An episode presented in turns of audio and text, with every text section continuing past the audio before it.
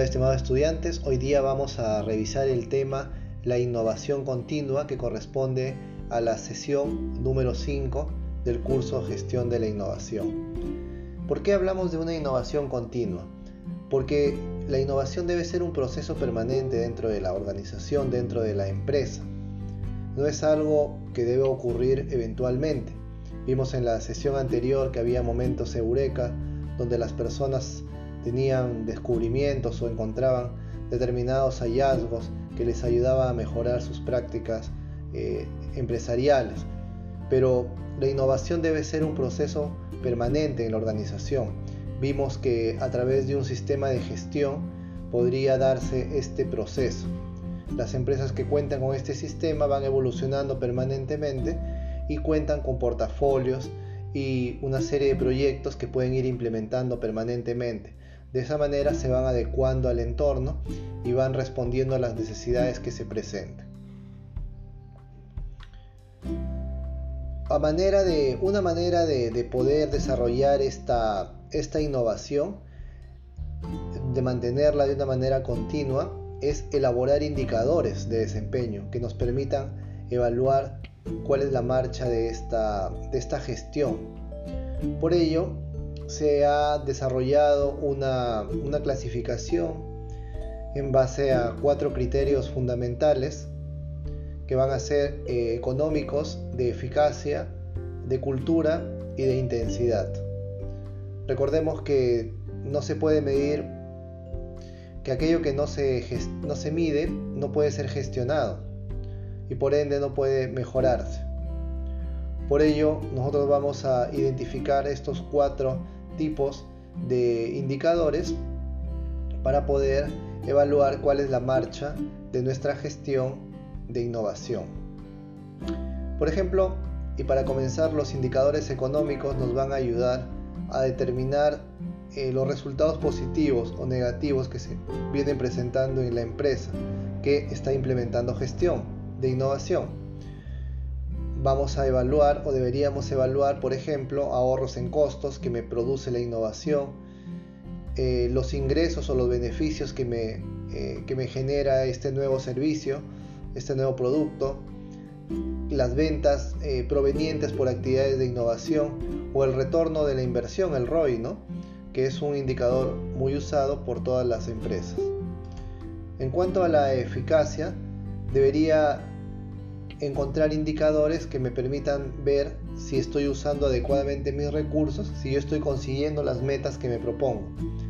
En este sentido podríamos buscar indicadores de como eh, el plazo de lanzamiento, el cuánto, en cuánto tiempo un producto entra a, venta, cuántos productos exitosos han sido lanzados al mercado, cuánto es el gasto promedio por proyecto de innovación, cuánto es la inversión que requiero en un, en un proyecto de innovación o cuánto me cuesta un proyecto rechazado. Estos indicadores me van a ayudar a medir qué tan eficaz es mi gestión de innovación. En cuanto a los indicadores culturales, tiene que ver con la capacidad que tiene la empresa de crear esa cultura organizacional eh, de innovación.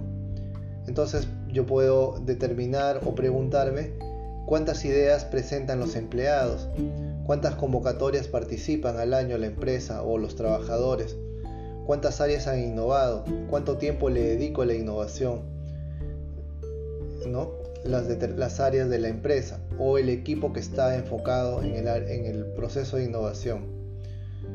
Finalmente, usaré indicadores de intensidad para determinar propiamente si la, innovación se está desarrollando sí o no. Ah, es un, es un indicador eh, sin considerar los otros.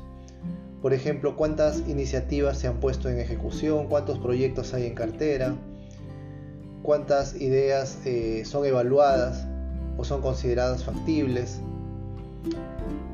Cada indicador de manera aislada nos va a dar un resultado, nosotros debemos analizar en grupo, en contexto. Estos cuatro grupos de indicadores nos pueden dar una buena idea de cómo está la marcha de la organización. Por otro lado, si yo quiero mantener el sistema de gestión operativo en la empresa, debo desarrollar técnicas o metodologías que me permitan mantener la innovación. Vamos a hablar de tres técnicas principalmente. Una es el Design Thinking, el otro el Lean, el Lean Startup y finalmente el Business Canvas Model. Las tres son metodologías desarrolladas en estos últimos años, a partir del año 2010 hacia adelante, por diferentes investigadores. Lo que tienen en común es que desarrollan metodologías que permiten una gestión rápida del proceso de creación de productos o de modelos de negocio que me permiten generar los productos, los servicios o los procesos que yo quiero innovar. Por ejemplo, Design Thinking eh, trabaja cinco pasos, que es una metodología de cinco eh, pasos en los cuales yo busco empatizar con el usuario para poder conocer sus ideas. A partir de ello formulo mi problemática, que es lo que yo quiero alcanzar, la defino, planteo la idea que me va a solucionar este problema, esta inquietud, genero un prototipo o diseño de lo que yo quiero mostrar y finalmente evalúo este producto en el mercado, obteniendo un feedback permanente que me permite volver al principio y volver a interactuar con los usuarios para ver si el producto cumple sus expectativas.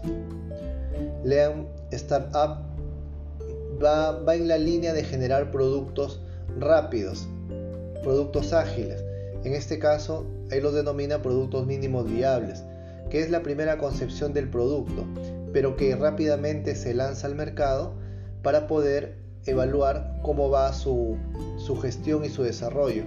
Se tiene que trabajar una serie de indicadores que me permitan ver la marcha de este producto mínimo viable y en el caso requiera hacer cambios, voy a, voy a actuar como un pivote que me permite generar eh, cambios ¿no? en este proceso.